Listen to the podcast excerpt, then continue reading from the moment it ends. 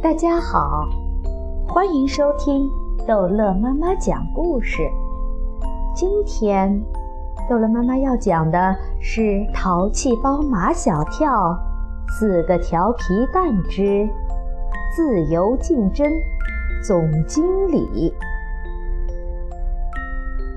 那天下午放学。马小跳、张达、毛超、唐飞四人勾肩搭背地向学校外面走，看见学校门口停着一辆很长很长的轿车。马小跳还是第一次看见这种车。毛超说他在电视上见过这种车，是总统坐的。唐飞说这是他们家的房车，他爸爸坐的。他们都不懂什么叫房车，连房车都不懂，就像房子一样的车子。唐飞说，在里面可以开会，可以睡觉，可以喝酒，可以……啊，不跟你们说了，我爸爸叫我了。从房子里面走出来的人，肯定就是唐飞的爸爸了，矮胖矮胖。也像唐飞那样挺着肚子走路。如果唐飞像小企鹅，他爸爸就像大企鹅。他穿着黑色的燕尾服，打着黑色的领结，里面是白的耀眼的衬衫。他比唐飞更像一只企鹅。唐飞和他爸爸钻进房车里，车子一点声音都没有就开走了。撇下马小跳、张达、毛超在那里，张达的嘴巴半天都没合上。马小跳说：“唐飞他们家真有钱啊！”张达说：“那么有钱，唐飞还那么……”张达结巴，马小跳和毛超都知道他想说唐飞抠门。毛超说：“越有钱越抠门。”真是这样，四个人中，唐飞绝对是个抠门的。他的衣兜里、裤兜里永远装着不同的零食，他总是把好吃的留着自己吃，把不太好吃的东西分给他们三个吃。有时，他们四个也会去肯德基、麦当劳吃一顿，说好是 A A 制，但唐飞经常会赖账或者少出钱，而每次他吃的最多。第二天下午放学，四个人又勾肩搭背地走在了一起。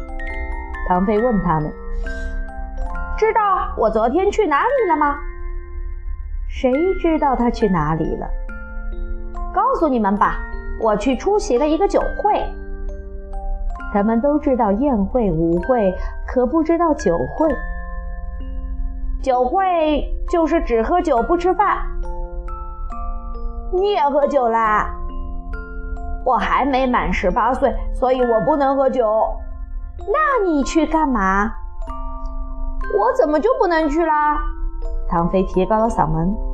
我爸爸公司里的人都去了，将来我就是他们的老板，我应该跟他们见面见面呀。哇哦，你将来要做老板呀！他们对这个爱吃零食、爱占小便宜、爱打屁的家伙立即刮目相看了。等我将来做了老板，如果你们还是我的好朋友，我会提拔你们的。唐飞已经是大老板的派头了，拍拍马小跳的肩头，拍拍张达的肩头，拍拍毛超的肩头。马小跳把张达和毛超挡在身后，指着唐飞的鼻子问：“你当了老板？我当什么？你当总经理吧。我当了总经理，你又当什么呢？”马小跳以为总经理是最大的，我当董事长呀。是。董事长管总经理，还是总经理管董事长？我就这样跟你说吧。唐飞有些不耐烦。董事长是老大，总经理是老二。唐飞，我要当总经理。唐飞，我也我也要当总经理。毛超和张达都扑到唐飞的跟前去。你话都说不清楚，当什么总经理呀？马小跳把张达拉开。人家唐飞已经答应我当总经理了，是不是？唐飞。唐飞又想吃零食了，他向他们挥挥手：“你们自由竞争吧。”唐飞退到一边，从裤兜里摸出夹心米果，咔嚓咔嚓吃起来。现在吃东西没人跟他抢，他们几个都竞争当总经理去了。